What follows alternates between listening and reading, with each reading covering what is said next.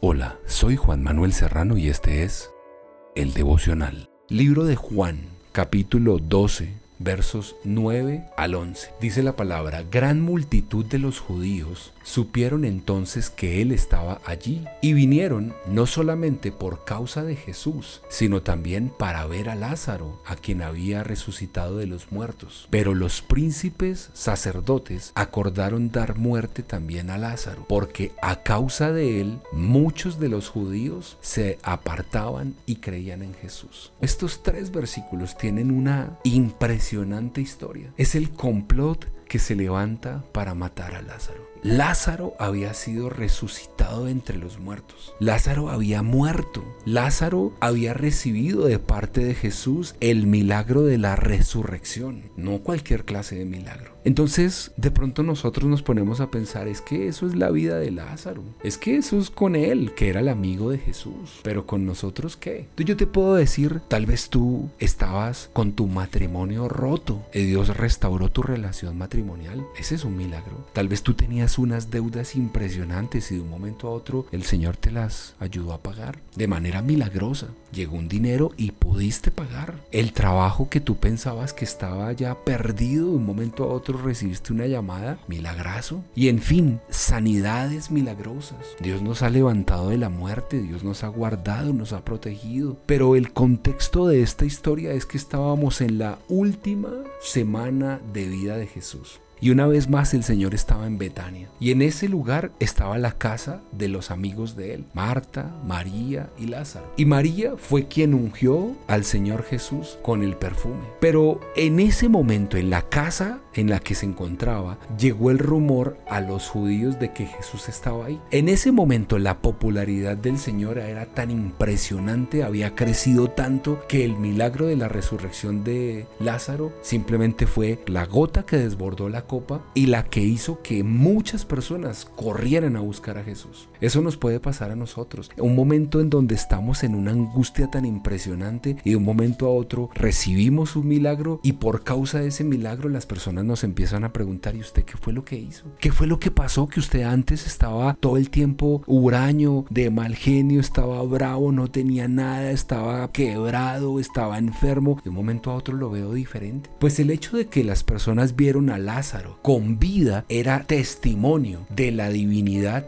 del Señor Jesús. Ver a Lázaro vivo, sentado al lado de Jesús, era un milagro. Verlo a usted yendo a trabajar en el carro que antes no tenía, o ir al trabajo que antes no tenía, o poder pagar las deudas, o vivir en la casa que vive, o tener lo que tiene, o el pagar las deudas, pues la gente dirá, ¿qué está pasando? Ese ejemplo de Lázaro es el típico ejemplo de cualquiera de nosotros que ha recibido un milagro. Pero ¿cómo se convirtió Lázaro en una evidencia y después pasó a convertirse en un blanco del enemigo? Tan solo porque recibió de parte del Señor la respuesta a su necesidad. that. Lázaro era una evidencia y era una evidencia contundente del poder de Dios. Por eso la Biblia dice que gran multitud de los judíos supieron entonces que Él estaba allí y vinieron, pero ya no venían a ver a Jesús. Venían era a ver a Lázaro, el que había resucitado. Y muchas personas en el trabajo se nos van a acercar a nosotros a preguntarnos qué pasa. En la iglesia, ¿qué sucedió? En los vecinos, en la familia, ¿qué pasó?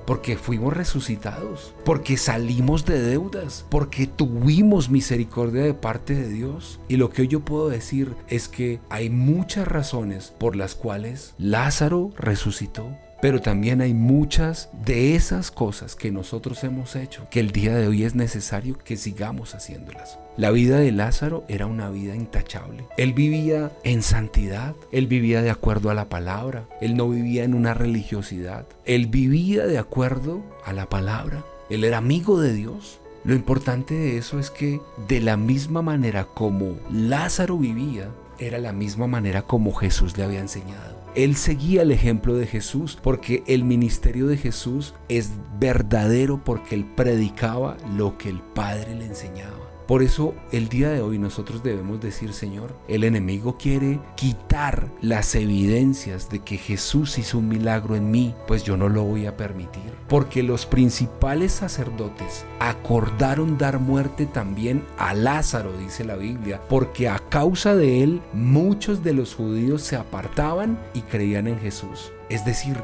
si Jesús hizo el milagro en Lázaro, Lázaro realmente se convirtió en un testimonio. Y yo hoy quiero decirte, tú eres testimonio de lo que el Señor hizo. Y ese testimonio nosotros no lo podemos callar. No callemos el milagro que Dios hizo por causa de la cantidad de problemas que tenemos. A veces la gente ya no ve en nosotros el milagro que Dios hizo, sino la queja de lo que no tenemos. Por eso volvamos hoy únicamente a decir, Señor, por el testimonio del milagro que tú hiciste conmigo, las personas van a venir a ti y se van a convertir. Por eso yo te pido hoy, Señor, en el nombre de Cristo Jesús, que tú permitas que mi testimonio sea un ejemplo para los demás y que por causa de mi testimonio las personas vengan a ti y yo hable de los milagros que tú has hecho conmigo y por causa de eso muchos se aparten y crean en ti. Señor, yo te doy gracias porque yo soy ese fiel reflejo del milagro tuyo operado en mí. Gracias Espíritu de Dios porque tú me sanaste. Gracias Señor porque tú pagaste mis deudas. Gracias Señor porque tú arreglaste las situaciones que estaban mal. Y hoy puedo decir,